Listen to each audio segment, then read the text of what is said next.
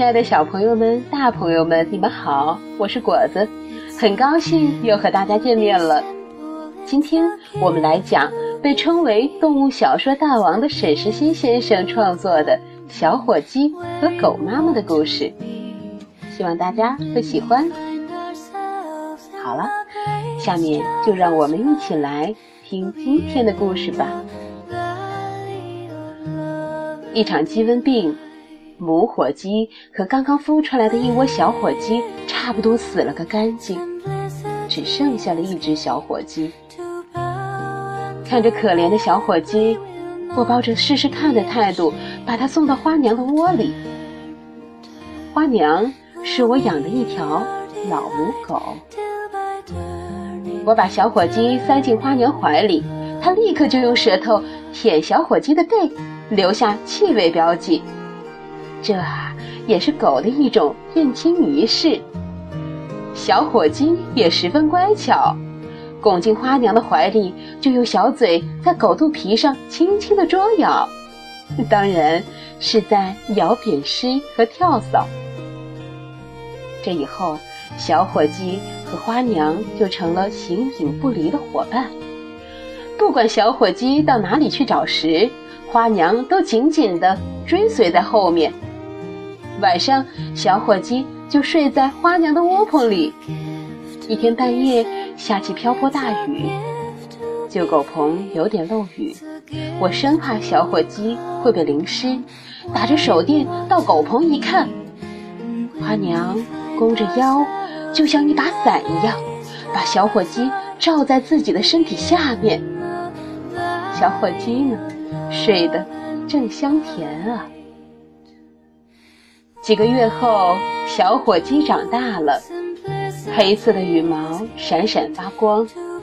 它不仅活了下来，而且比有母火鸡照料还长得健康漂亮。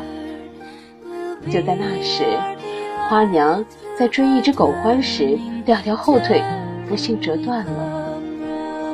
乡里的兽医虽然替他把腿骨接上并包好。但他说，花娘太老了，估计很难再站起来了。果真就像兽医预言的那样，花娘拆掉甲板后，整天躺卧在窝棚门口，而小火鸡呢，在花娘面前就不断的重复这样一套动作：下蹲、起立、再下蹲、再起立。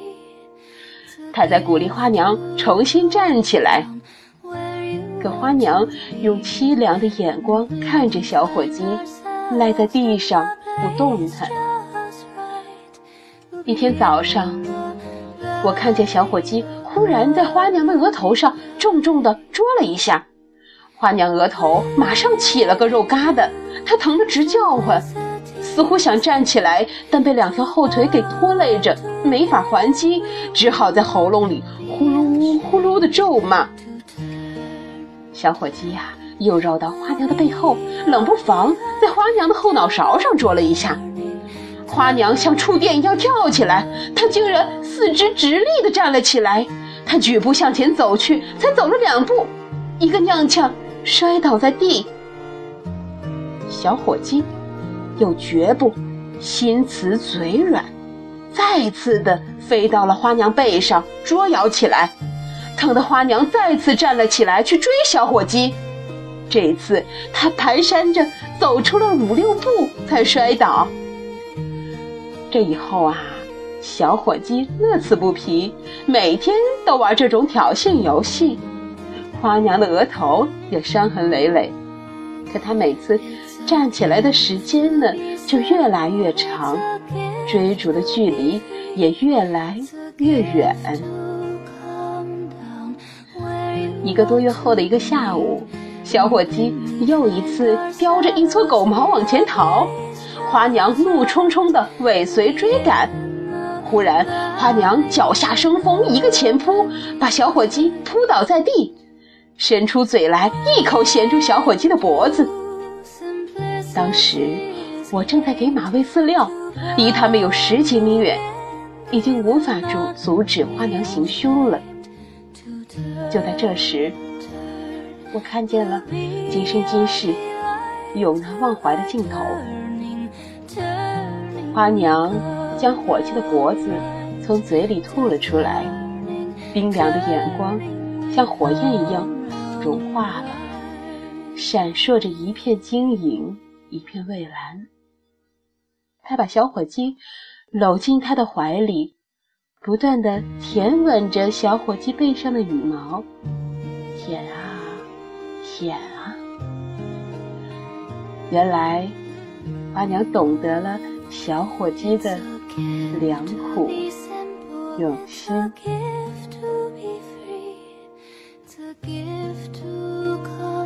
亲爱的朋友们，今天的故事讲完了。